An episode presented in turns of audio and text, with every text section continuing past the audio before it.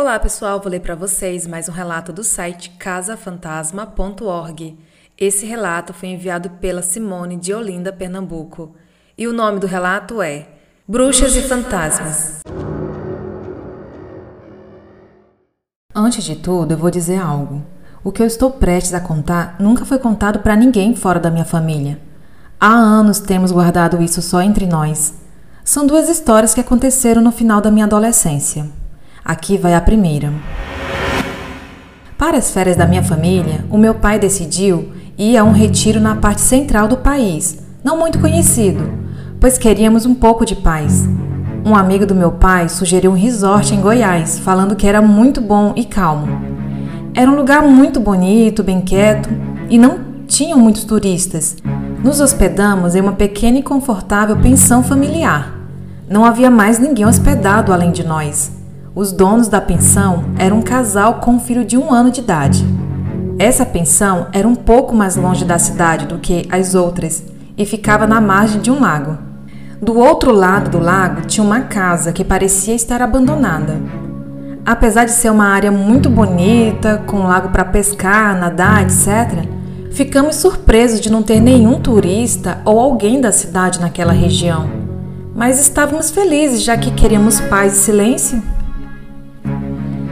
No dia seguinte, lá pelas duas horas da tarde, depois do almoço, o meu pai, minha mãe, meu irmão mais novo e eu decidimos caminhar um pouco.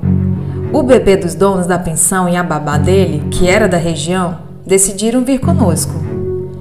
Andamos por cerca de um quilômetro, seguindo a margem do lago, quando vimos uma mulher num vestido vermelho embaixo de uma árvore.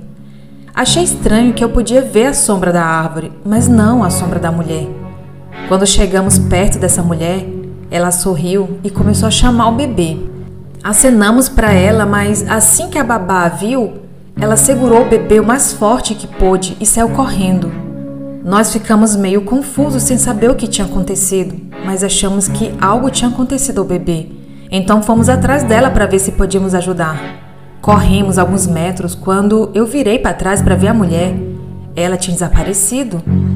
Nós estávamos em uma área completamente aberta, sem mato nenhum, só grama, e a única árvore que tinha por ali era que a mulher estava embaixo.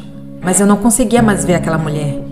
Ela não podia ter ido para lugar nenhum sem que eu pudesse vê-la, exceto subir na árvore, mas mesmo assim ela teria que subir muito rápido, o que eu acho difícil. Meu pai olhou para trás e também não viu ninguém. Então, todos nós voltamos para a pensão. Quando falamos o que tinha acontecido para os donos da pensão e para os outros habitantes do local, eles acreditaram e falaram que a mulher de vermelho era, na verdade, uma bruxa e as coisas estranhas aconteciam na casa do outro lado do lago. Inclusive, podiam ouvir o som de bebê chorando. Depois de ouvir isso, meu pai, que é uma pessoa muito supersticiosa, resolveu ir embora de lá e voltamos para casa. A segunda história. Isso aconteceu com a minha família e um amigo da família quando estávamos viajando. E depois de dirigir o dia inteiro, resolvemos parar em um lugar, pois já era bem tarde. Encontramos um hotel que antes tinha sido uma casa, numa cidade que tinha pelo caminho, e nos registramos para passar a noite.